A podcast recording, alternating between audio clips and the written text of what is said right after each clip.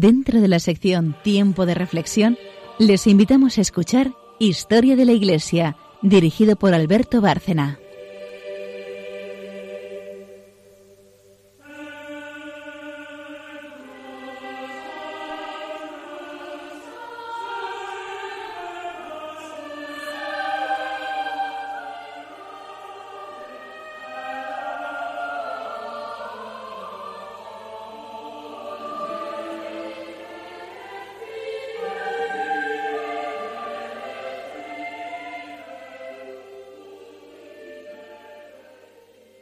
Buenas noches, oyentes de Radio María y de Historia de la Iglesia.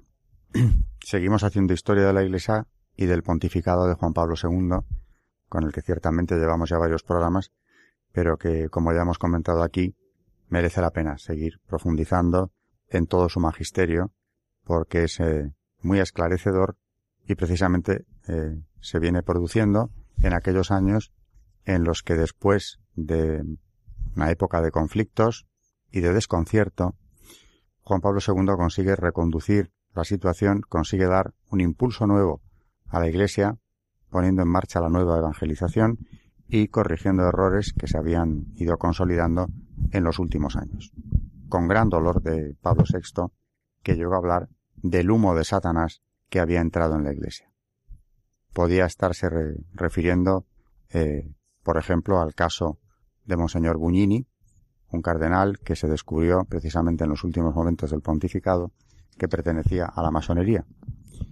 Y naturalmente pues eh, fue apartado de, su cargo y enviado como nuncio apostólico a Teherán.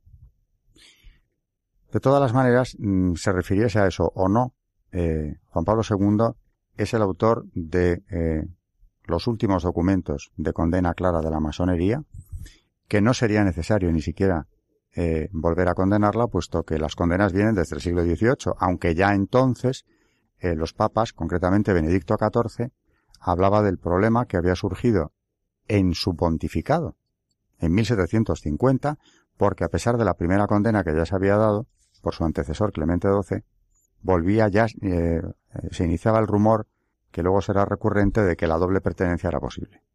Aquello ya era en el siglo XVIII. En el siglo XX la confusión eh, que siempre ha acompañado a este tema había ido a más. Así que eh, durante los últimos años de Pablo VI, del pontificado de Pablo VI, y los dos primeros del nuevo pontificado, el de Juan Pablo II, se celebran reuniones por parte de la conferencia episcopal con eh, jefes de las grandes logias de la masonería para establecer si por una ya de una vez era posible o no, si había habido un cambio eh, interno en la masonería que hiciera posible esa doble pertenencia. Son varios años de reuniones y a partir de este documento de la Conferencia Episcopal Alemana vamos a empezar eh, este programa que dedicamos precisamente a este tema. Estamos haciendo últimamente programas monográficos casi sobre temas relativos al pontificado, al magisterio de Juan Pablo II. Vamos a ver hoy, porque le vamos a dedicar el programa, eh, qué documentación tenemos en torno a la masonería de ese pontificado. De manera que de eso vamos a, tratar hoy concretamente, pero antes de empezar, pues hay que saludar a los oyentes y desde luego a las colaboradoras del programa. Buenas noches, María Ornedo. Buenas noches. Y buenas noches, Carmen Tour de Montis. Buenas noches. Buenas noches, oyentes de Radio María y de Historia de la Iglesia. Decía que en la presentación que los obispos alemanes, la conferencia episcopal, se reúne eh, en la última mitad de la década de los 70 con, la, eh, con los masones precisamente para mm, establecer si era ya posible esa doble pertenencia, es decir, ser católico y masón al mismo tiempo.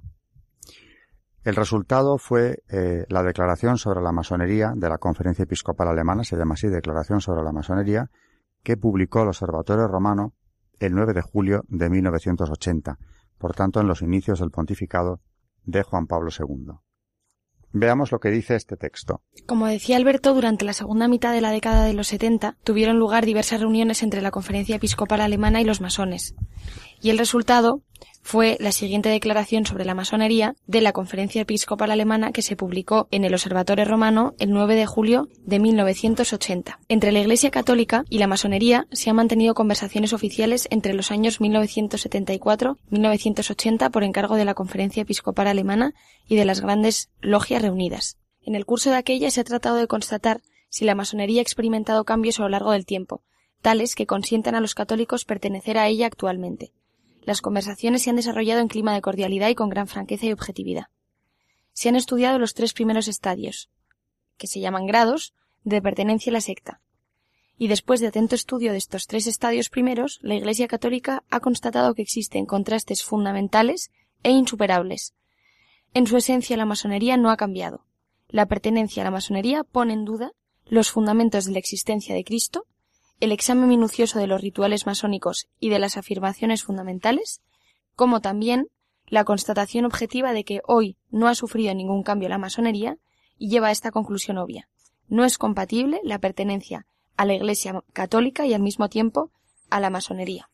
Con lo cual vemos que es no puede ser más claro, realmente. Esto, de momento, es eh, un documento de la Conferencia Episcopal Alemana. Luego iremos subiendo de rango en los documentos relativos a la masonería, pero este es muy claro y me parece muy interesante porque proviene no de un juicio a priorístico de la jerarquía eclesiástica, sino es el resultado de varios años, seis años, de conversaciones entre las grandes logias y los obispos alemanes, que con la mejor voluntad, por supuesto, y como dicen ellos, en un clima incluso abierto, cordial, eh, se abren a la masonería para conocerla en el momento en el que están hablando. Es decir, querían saber, en ese momento suyo, a día de hoy, digamos, en los años 70, ¿ha habido un cambio? ¿Es posible ya pertenecer a la masonería? Esa confusión yo constato, desde luego, eh, que se mantiene a día de hoy. Mm. Yo he tenido que vérmelas con gente que se, que se mm, presentaba como católica y masón al mismo tiempo. Bueno, pues no ha habido cambio desde los 1980 empezamos por adelantarlo, pero ya entonces fue muy oportuna esta declaración que, como dice Carmen, publicó el Observatorio Romano en el año 80. Esa declaración tan breve que nos ha leído ella, que es el documento oficial, la declaración de la Conferencia Episcopal Alemana, contiene, desarrollándolo, mm, un total de nueve conclusiones, es un dictamen de nueve conclusiones, que vamos a repasar aunque sea deprisa. Van numeradas del 1 al 9. En la número 1 nos dice que la ideología masónica no está fijada objetivamente. Eh, prevalece una tendencia humanística y ética. No hay una ideología masónica fija, pero algunos elementos de ella quedan claros como convicciones fundamentales ante todo el relativismo. Los obispos alemanes, tras ratificar una de las principales acusaciones de León XIII contra la masonería, de la que luego hablaremos, concluyen que un relativismo de tal porte no puede concordar con la fe en la palabra revelada, interpretada auténticamente por la Iglesia, la proximidad a este criterio masónico pone en peligro la actitud de los católicos en la recepción de palabras y acciones y en la práctica de los sacramentos. De manera que los obispos constataban algo que eh, ha sido precisamente durante siglos una de las causas de las condenas pontificias. El relativismo moral, del que ya hablará Juan Pablo II también con claridad enseguida, él habla de la dictadura del relativismo, y seguimos viendo conclusiones porque es un documento muy interesante que nos sirve para abrir el programa. Otra de las conclusiones es el concepto de la masonería sobre la libertad. Los masones niegan la posibilidad de una conciencia objetiva de la verdad. Durante las conversaciones alemanas católico-masónicas se recordó especialmente la, la, famosa cita de Lessing. Si Dios tuviese en su mano derecha toda la verdad y en la izquierda el solo y siempre activo impulso hacia la verdad, y me diera a elegir, yo caería humildemente a su izquierda y le pediría que me la diese. La verdad pura se refiere solo a ti. En los coloquios quedó claro que la relatividad de toda verdad representa la base de la masonería. Hay contundentes y autorizados textos masónicos que recalcan la ausencia total de dogma en la masonería que jamás los reconoce. Y en esos textos se rechaza precisamente a la Iglesia católica como mantenedora de una actitud coactiva contra las conciencias al obligarlas a la aceptación dogmática. semejante concepto de la verdad es por tanto incompatible con el punto de vista de la teología natural y la teología de la revelación. Bien, el documento sigue. Mm, en el espacio que tenemos de un programa es imposible analizarlo entero, pero la situación viene a complicarse cuando tres años más tarde, es decir, ya en el pontificado de Juan Pablo II, en 1983, aparece el nuevo Código de Derecho Canónico, eh, en el que no se habla de la masonería de manera expresa como sí pasaba en el anterior código de 1917. Ahora bien, hay un canon dentro del código que sí se refiere eh, de manera implícita a la masonería, que es el canon 1374, que dice textualmente, quienes se inscriban en una asociación que maquina contra la Iglesia debe ser castigado con una pena justa. Quien promueva o dirija esa asociación debe ser castigado con entredicho. Según esta nueva, esto es el canon, no dice más. Y según esta nueva redacción, la masonería y sus colaboradores empezaron a afirmar que la Iglesia desde la promulgación de este nuevo Código de Derecho Canónico permitía ya a los católicos, una vez más, volvemos a esto, la inscripción en las logias. Doy fe de que esto es otra vez el, punto de arranque de un nuevo rumor sobre el tema, porque yo en un programa de televisión he coincidido con uno de los escasos masones que se reconocen como tales en España, catedrático de la Universidad de Barcelona, Joan Francesc Pont, que precisamente trató de, eh, ante las cámaras, defender que ya la doble pertenencia era completamente posible porque desde el código en adelante se podía, sin ningún problema. Yo le saqué a relucir, y alguien más conmigo en aquel programa, le saqué a relucir eh, un documento posterior que sale inmediatamente, y esto estamos en el pontificado de Juan Pablo II, seguimos en él, que es el documento que vamos a analizar brevemente ahora. Este documento es una declaración, la quasitum est, de doctrina de la fe y viene firmado por el cardenal Ratzinger, que era entonces el prefecto de esta congregación, y naturalmente por Juan Pablo II, que lo respalda. Veamos cómo sale al paso la Santa Sede, ¿eh? el prefecto de doctrina de la fe, respaldado por el Papa y su firma, cómo salen al paso de ese rumor que dice que a partir del código de derecho canónico, la doble pertenencia ya es posible por fin. Veamos esa declaración, que también es breve, y luego la comentamos. Dice así, se ha cuestionado sobre si ha habido algún cambio en la decisión de la Iglesia respecto a las asociaciones masónicas, ya que el Código de Ley Canónica, a diferencia del anterior, no las menciona expresamente. Esta sagrada congregación está en posición de responder que esta circunstancia se debe al criterio editorial que se siguió también en el caso de otras asociaciones que tampoco se mencionan en cuanto que están contenidas en categorías más amplias. Por lo tanto, el juicio negativo de la Iglesia sobre las asociaciones masónicas se mantiene sin cambios, ya que sus principios siempre se han considerado irreconciliables con la doctrina de la Iglesia, y por lo tanto se continúa prohibiendo ser miembro de ellas. Los fieles que se inscriban en asociaciones masónicas están en estado de pecado grave y no pueden recibir la Santa Comunión. No está en la competencia de las autoridades eclesiales locales el impartir un juicio sobre la naturaleza de las asociaciones masónicas que implicase una derogación de lo que se ha decidido arriba y esto en línea con la declaración de esta Sagrada Congregación promulgada el 17 de febrero de 1981. A mayor abundamiento. Es decir, vuelven a confirmar, y es documento oficial, eh, en este caso del propio Vaticano, no estamos hablando ya de una conferencia episcopal, aquella o esta, pero este documento que nos acaba de leer María termina de la siguiente manera de la Oficina de la Sagrada Congregación para la Doctrina de la Fe, 26 de noviembre de 1983, Cardenal Joseph Ratzinger, prefecto. en definitiva, es un documento oficial que yo creo que no deja lugar a dudas. ¿Qué pensáis en los minutos que nos quedan para irnos ya a la primera pausa del programa? ¿Qué pensáis en cuanto al, a la contundencia del texto? ¿Parece que queda claro aquí lo que están diciendo María, Carmen? Claro, no, yo lo veo clarísimo. Yo te quería preguntar a ti, Alberto, como experto en masonería, una de las personas que más sabe en España y fuera de España sobre masonería, una cosa que me, me llama la atención. Dentro de la masonería, hoy en día, hay chicos que están dentro sin saber la gravedad que tiene esto. Es decir, hay católicos que a lo mejor están dentro de la masonería y que no saben que esto está prohibido por la Iglesia. O, o, es que no se lo explican en esta asociación masónica o qué pasa. No se lo explican eh, y de hecho una de las causas de las condenas pontificias precisamente es el secreto, ya no el que tienen que guardar ellos, sino el que se guarda respecto a los nuevos. Esto está en las condenas antiguas, ¿eh? incluso, y lo desarrollan con claridad.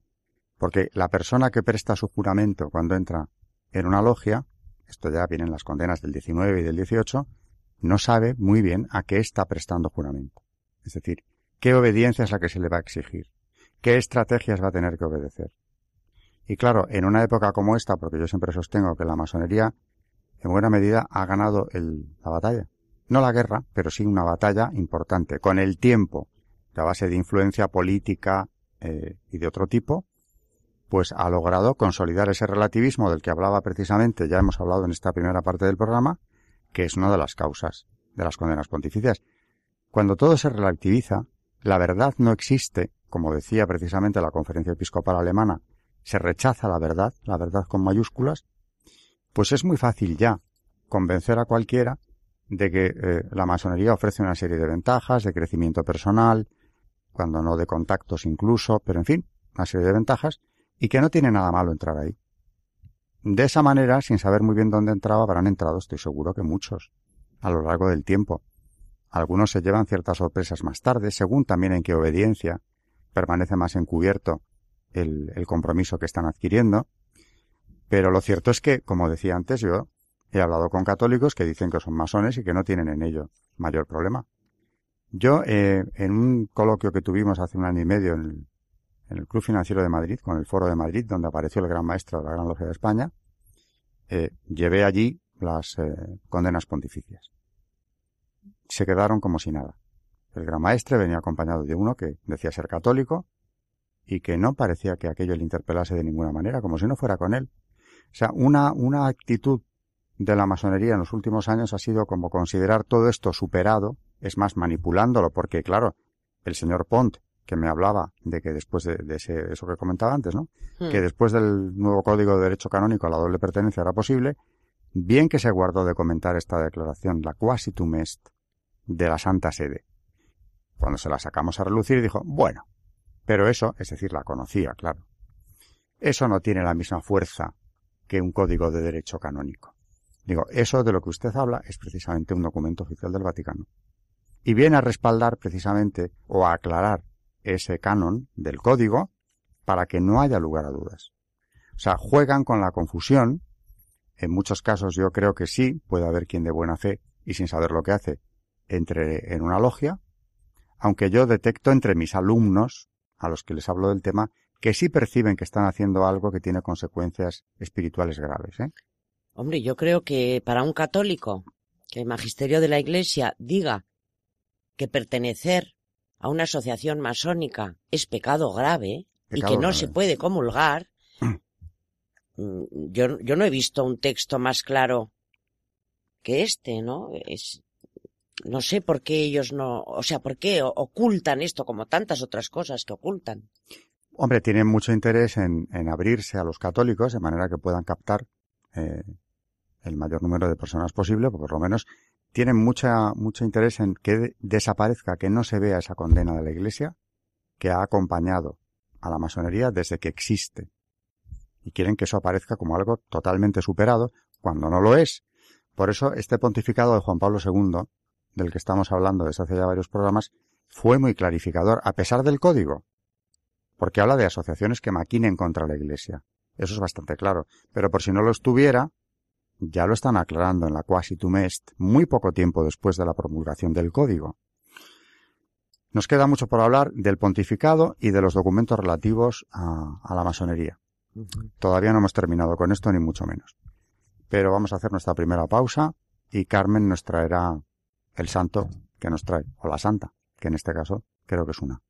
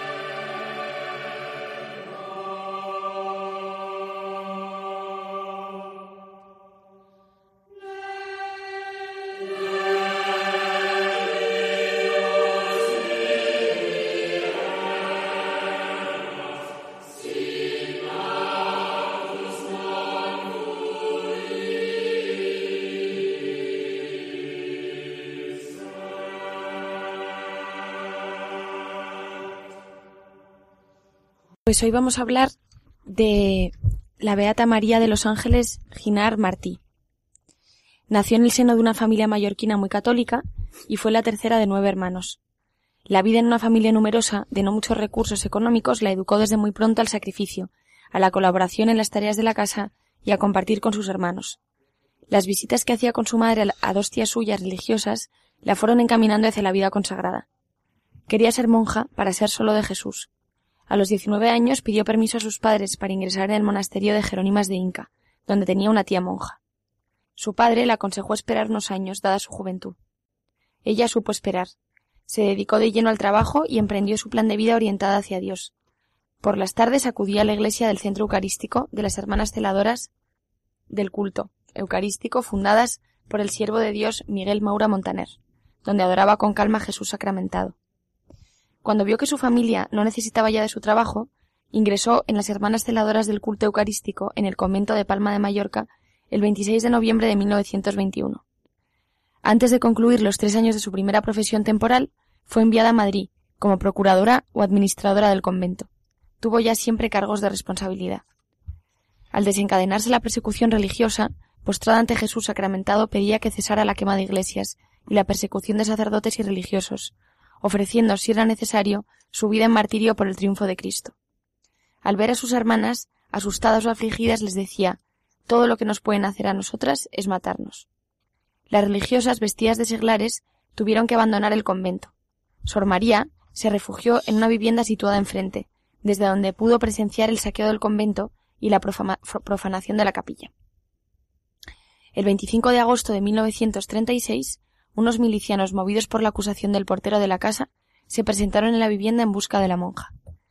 Arremetieron contra doña Amparo Ariza, hermana de la dueña de la casa, y Sor María con gesto firme les dijo Esa señora no es monja, dejadla, la única monja soy yo.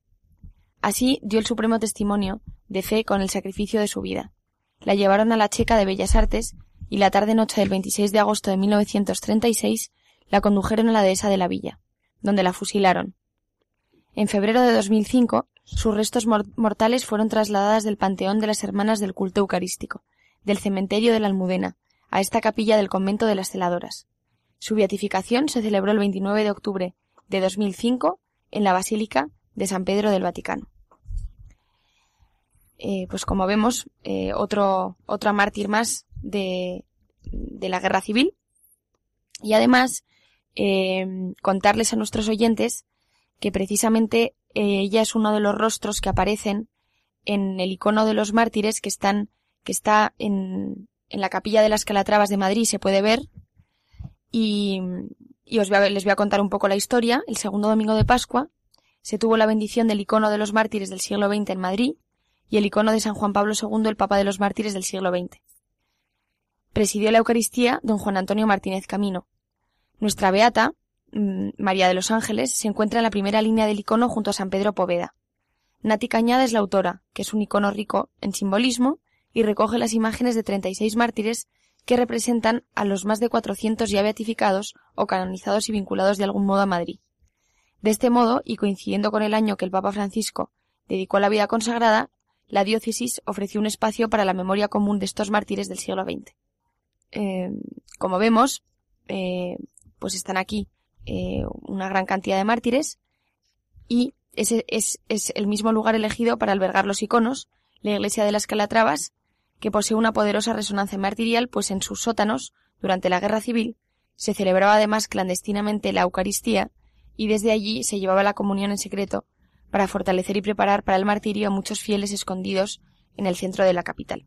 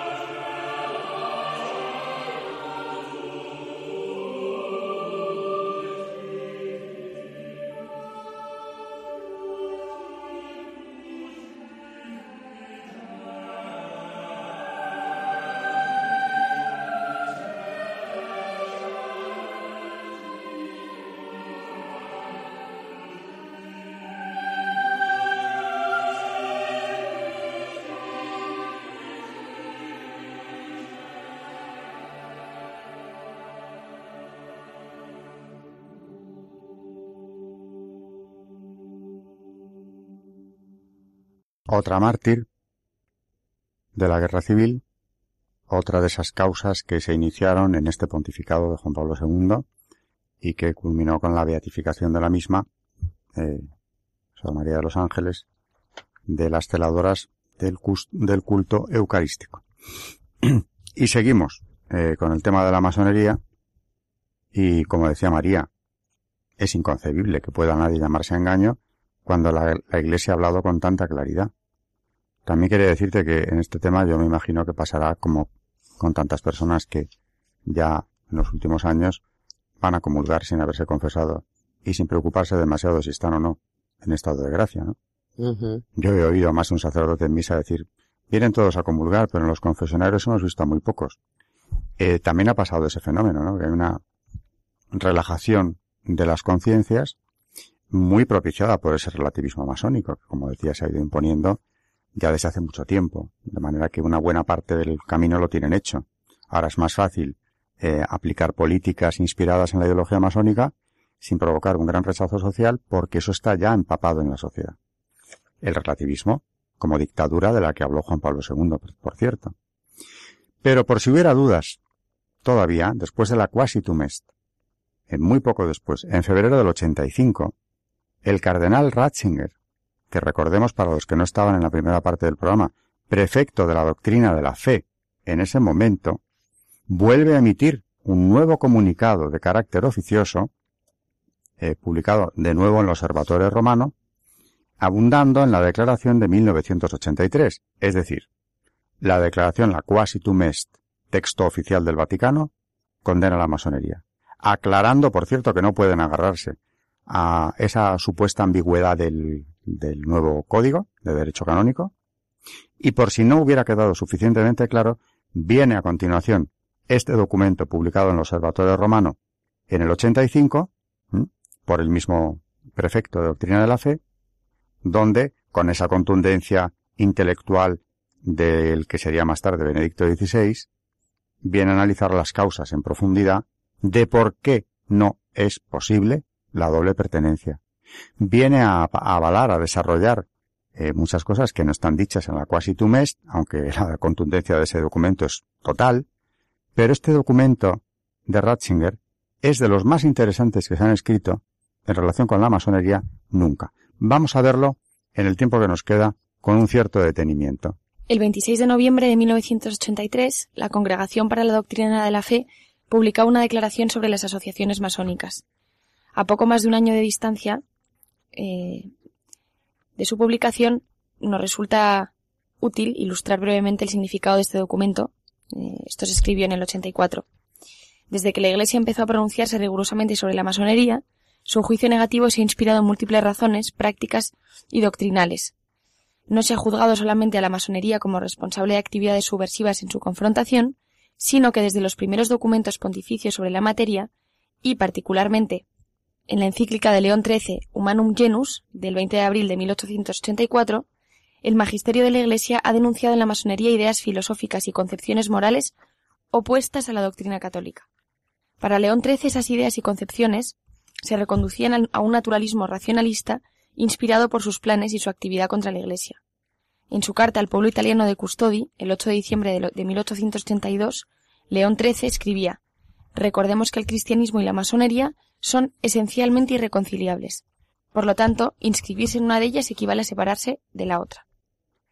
No se podía, por tanto, evolucionar hasta tomar en consideración la posición de la masonería desde el punto de vista doctrinal, cuando entre los años 1973 y 1980 la Sagrada Congregación mantenía correspondencia con algunas conferencias episcopales particularmente interesadas en este problema, con motivo del diálogo emprendido por algunas personalidades católicas con representantes de algunas logias que se decían no hostiles e incluso favorables a la Iglesia. Un estudio más profundo condujo a la Congregación para la Doctrina de la Fe a su declaración de 26 de noviembre de 1983, con lo que se ha confirmado en la convicción de que subsiste la incompatibilidad de fondo entre los principios de la masonería y los de la fe cristiana. Vemos que directamente eh, Joseph Ratzinger alude en este artículo suyo esa encíclica, la más contundente que se ha escrito nunca, contra la masonería, Humanum Genus, de León XIII, 1884, el padre de la doctrina social de la Iglesia, del que ya hemos hablado aquí, no solo del Papa, por supuesto, que en historia de la Iglesia tiene un lugar eh, destacado, sino de esa encíclica, Humanum Genus, que es de una contundencia como se usaba entonces, verdaderamente clara. Por ejemplo, en relación con ese relativismo, con esa imposibilidad que tiene el masón de defender la verdad o con esa intransigencia en relación con la verdad, dice en uno de esos párrafos eh, Humanum Genus. Dice, de hecho, la secta concede a los suyos libertad absoluta de defender que Dios existe o que no existe. Y con la misma facilidad se recibe a los que resueltamente defienden la negativa, como a los que opinan que existe Dios, pero sienten de él perversamente, como suelen los panteístas, lo cual no es otra cosa que acabar con la verdadera noción de la naturaleza divina, conservando de ella no se sabe qué absurdas apariencias. De manera que ya está hablando aquí, eh, en el siglo XIX, 1884, León XIII, de ese relativismo, de ese cuestionar la verdad, la verdad con mayúscula, la verdad que es Dios. De manera que, no cayendo en el engaño, eh, León XIII previamente, unos párrafos antes, había dicho una gran verdad, que es el enorme daño que a las almas estaba causando la secta desde que existía y por qué.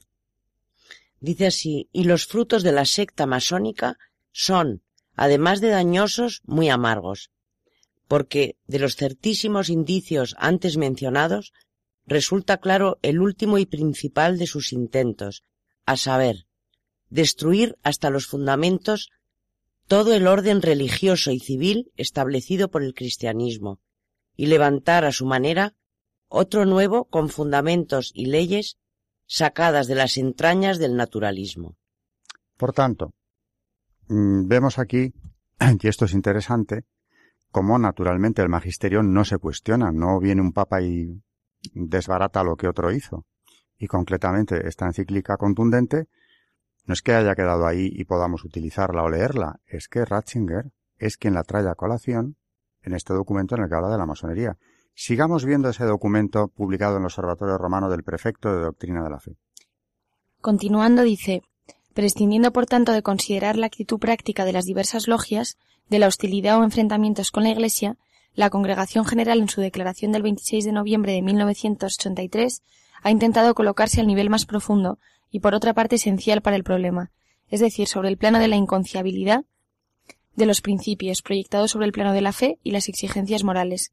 A partir de este punto de vista doctrinal, en continuidad con el resto de las posiciones tradicionales de la Iglesia, como testimonian los documentos citados de León XIII, se derivan las necesarias consecuencias prácticas que valen para todos los fieles que se hubieran eventualmente inscrito en la masonería. A propósito de la afirmación sobre la irreconciliabilidad de los principios, todavía se dice ahora en algunas partes que la esencia de la masonería consiste precisamente en el hecho de no imponer principio alguno, en el sentido de una posición filosófica o religiosa que sea vinculante para todos sus adherentes, sino más bien recoger y considerar justamente, más allá de las religiones y visiones del mundo, a los hombres de buena voluntad sobre la base de valores humanísticos comprensibles y aceptables para todos. Bien, pues eh, sigue dándole vueltas al tema del relativismo y sigue dejando claro lo que ya aparece en condenas anteriores, ese supuestamente, esa supuesta neutralidad de la masonería, que como decía León XIII en el siglo XIX, a lo que tiende es a destruir todo el orden religioso y social establecido por el cristianismo a lo largo de la historia. Y precisamente sigue diciendo, acababa de decir que diciendo realmente lo que decía la masonería de sí misma, y dice que la masonería constituía de esta forma un punto de cohesión eh, para todos aquellos que crean en el gran arquitecto del universo, y se sientan concernidos por aquellas consideraciones morales fundamentales, que se definen según el ejemplo del Decálogo. Tal actitud no, aleja a nadie de su propia religión, sino constituiría un incentivo para adherirse a ella con más intensidad. En esta sede no pueden discutirse los múltiples problemas históricos y filosóficos que se esconden en tales afirmaciones. El hecho de que la Iglesia católica reclame la colaboración de todos los hombres de buena voluntad no hace falta subrayarlo después del Vaticano II. El asociarse a la masonería pasa por encima de esa actitud y adquiere un significado que poco tiene que ver con la Iglesia. Por encima de todo debe recordarse que la comunidad de los francmasones y sus obligaciones morales se presentan como un sistema progresivo de símbolos de carácter extremadamente sospechoso.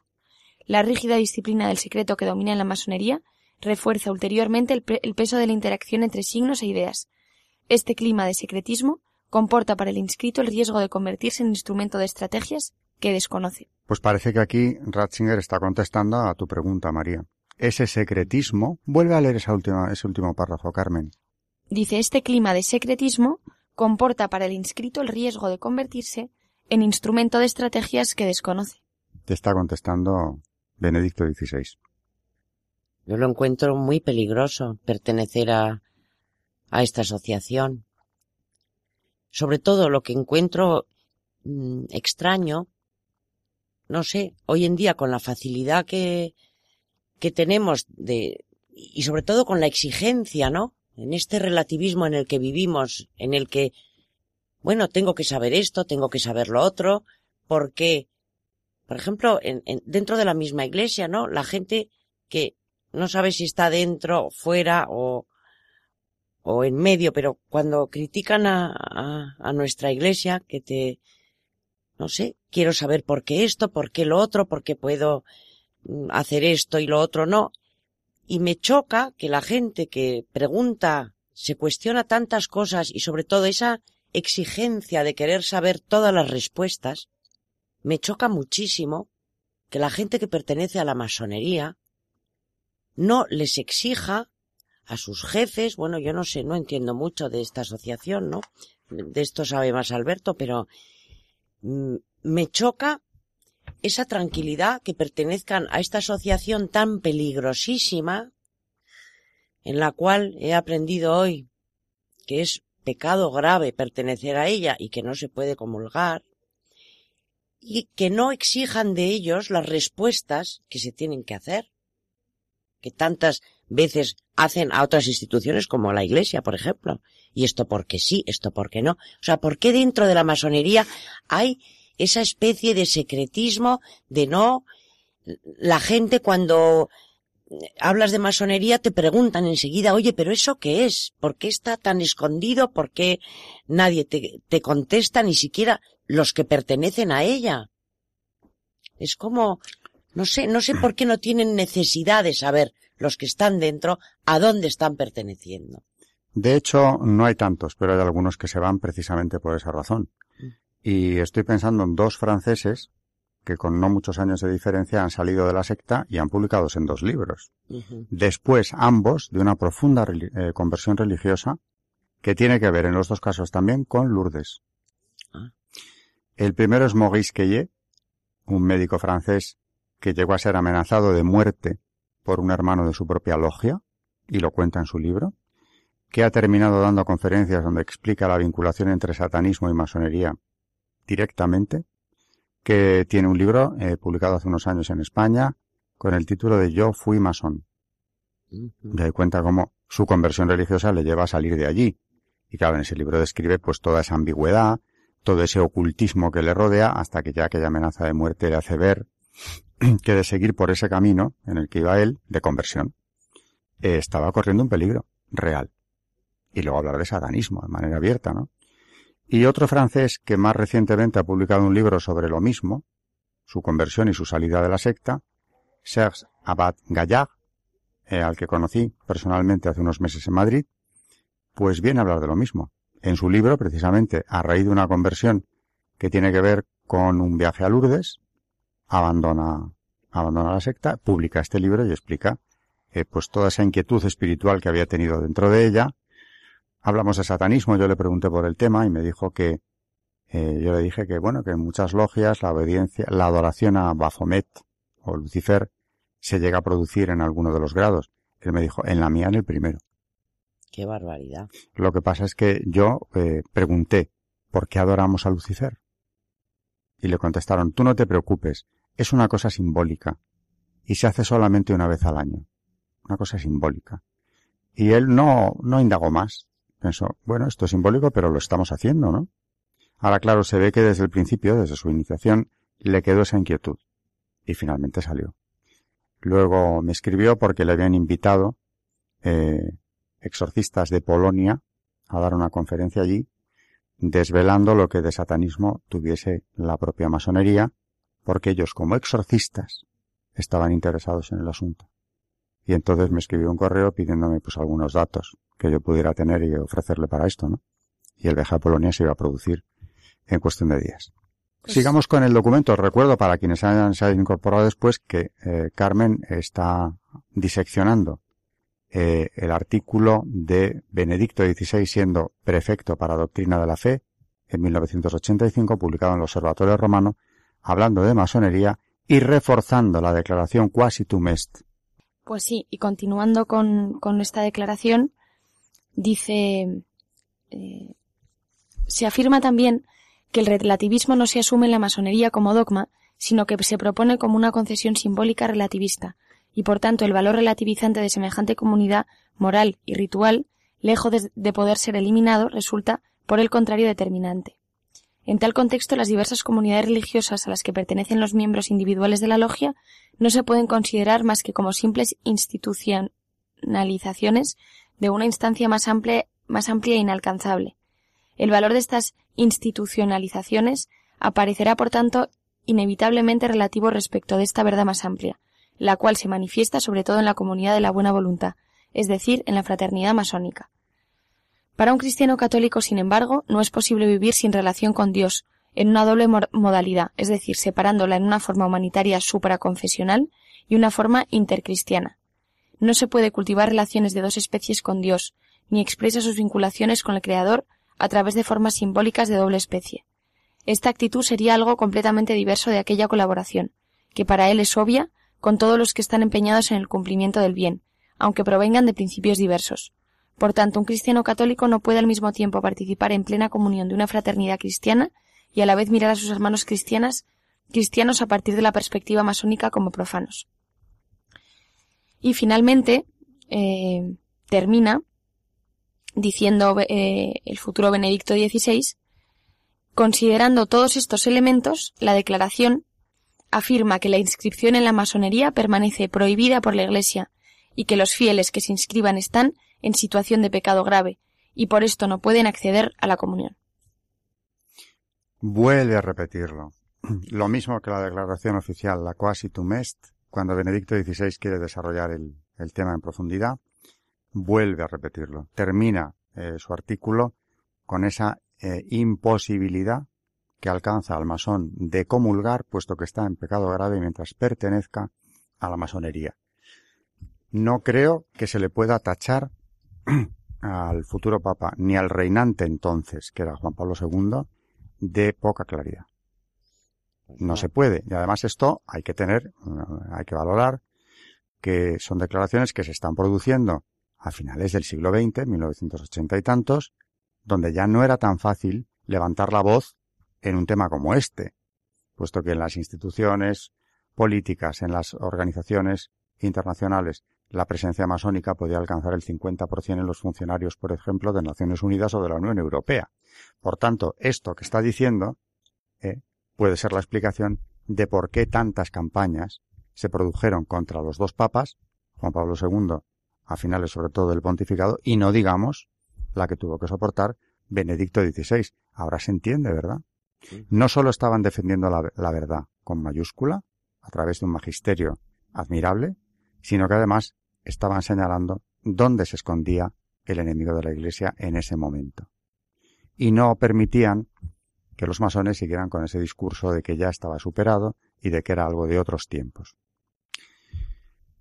Eh, yo no puedo dejar de mencionar, una vez más, la importancia enorme que tiene Humanum Genus y volvemos al siglo XIX, a León XIII, porque vuelvo a repetirlo, yo he visto cómo uno de mis alumnos, después de trabajar eh, sobre esta encíclica, eh, dio un paso atrás y no entró en la masonería. Y claro, leyéndola se entiende, porque la contundencia con la que está escrita interpela a cualquiera que con una conciencia medianamente formada esté a punto de dar ese paso o no. Porque esta encíclica empieza explicando al lector que de lo que va a hablar el Papa aquí es de la lucha eterna entre el bien y el mal. Y lo hace en un lenguaje verdaderamente épico. Dinos María cómo empieza un Manum Genus, porque solamente esta introducción, antes de que empiece a analizar por qué no se puede pertenecer a la masonería, solamente esta introducción mm, vale más que muchos libros. Dice así, el humano linaje, después de que por envidia del demonio se hubo, para su mayor desgracia, separado de Dios, creador y dador de los bienes celestiales, quedó dividido en dos bandos diversos y adversos. Uno de ellos combate asiduamente por la verdad y por la virtud, y el otro por todo cuanto es contrario a la virtud y a la verdad.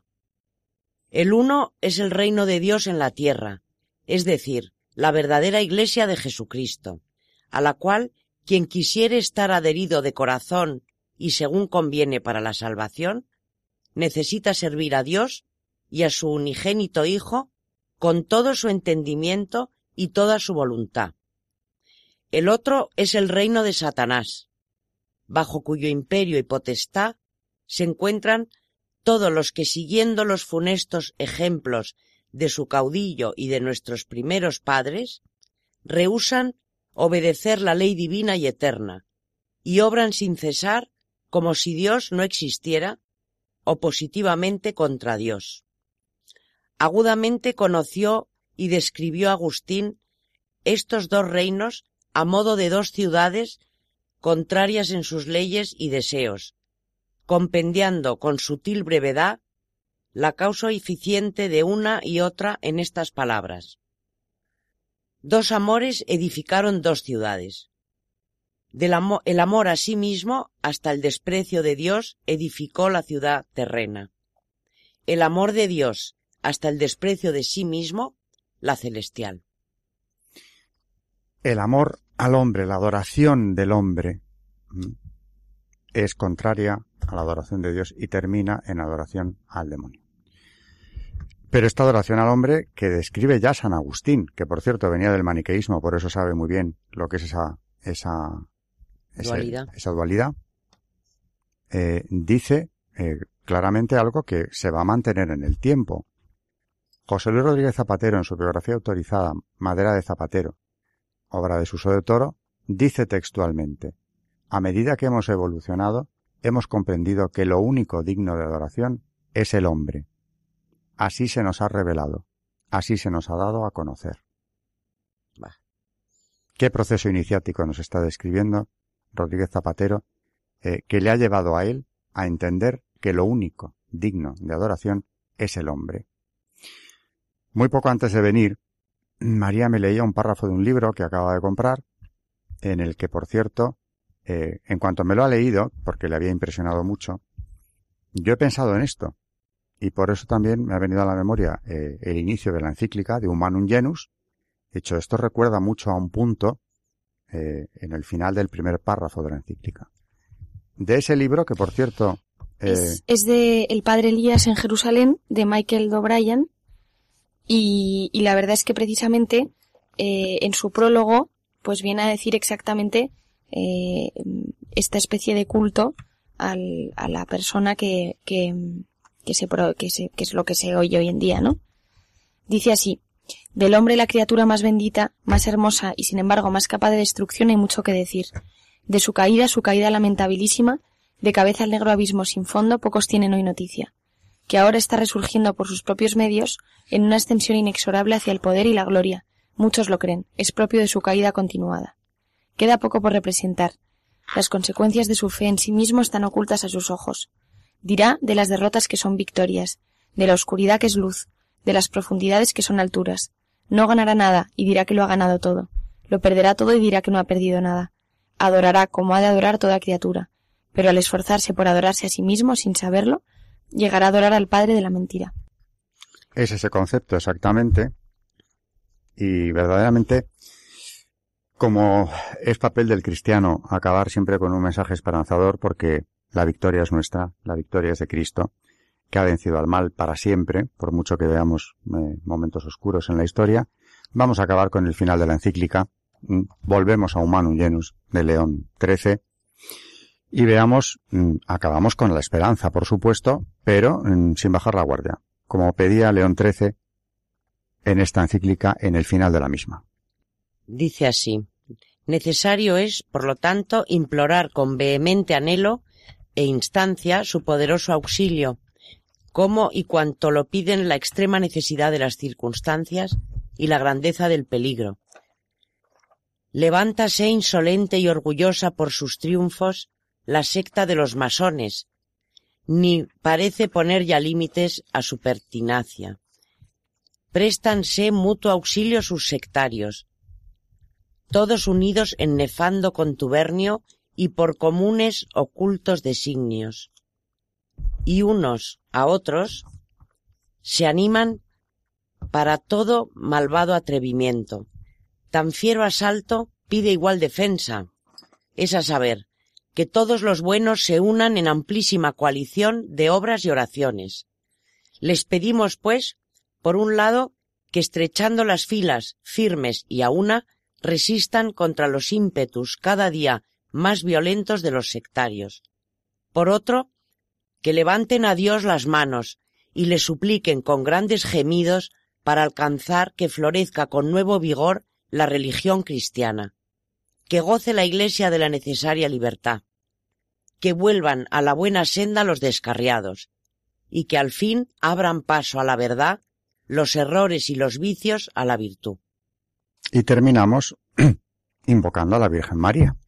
Y termina diciendo León XIII, como intercesora y abogada tengamos a la Virgen María, Madre de Dios, para que pues ya en su misma concepción purísima venció a Satanás, sea ella quien se muestre poderosa contra las nefandas sectas, en las que claramente se ve revivir la soberbia contumaz del demonio junto con una indómita perfidia y simulación.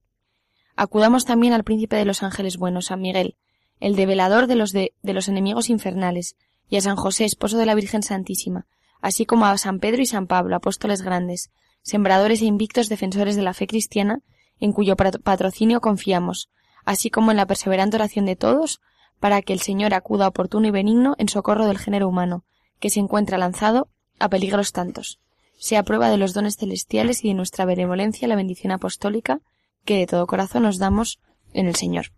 Hemos vuelto a, a Humanum Genus porque, como vemos, en el pontificado de Juan Pablo II se la invocó. Esta encíclica fue invocada en varias ocasiones, precisamente cuando se trataba de condenar. Bien es verdad que con un lenguaje muy diferente al, al decimonónico, pero con la misma claridad. Creo que, que este programa puede servir para ilustrar a más de un oyente eh, sobre la realidad del asunto. Y verdaderamente aquí no hemos entrado en otros análisis, nos hemos limitado a documentos eh, de la Santa Sede, documentos oficiales, eh, publicados en el Observatorio Romano o bien directamente por la por el prefecto de doctrina de la fe y son de una claridad más que suficiente para para abordar el asunto. Y sobra lo demás.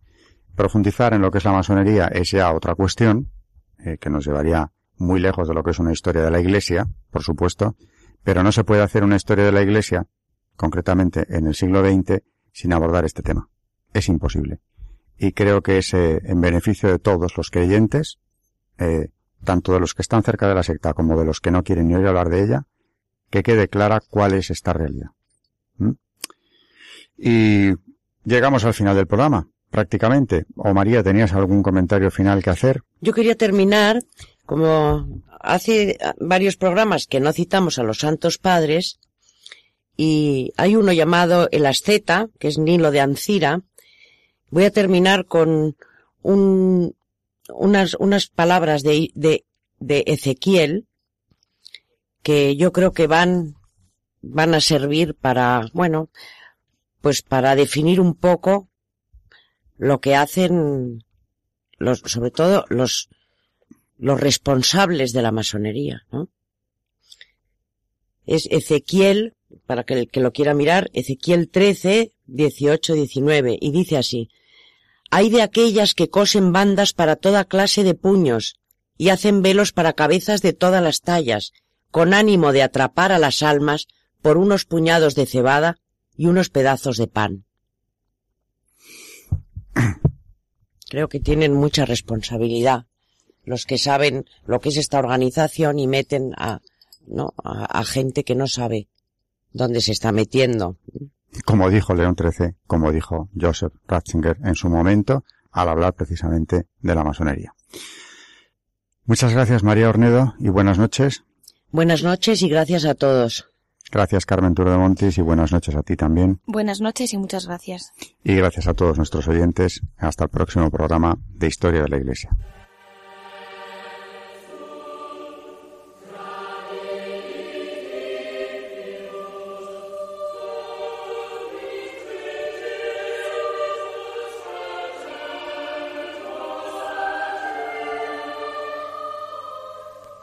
Y así finaliza en Radio María Historia de la Iglesia, dirigido por Alberto Bárcena.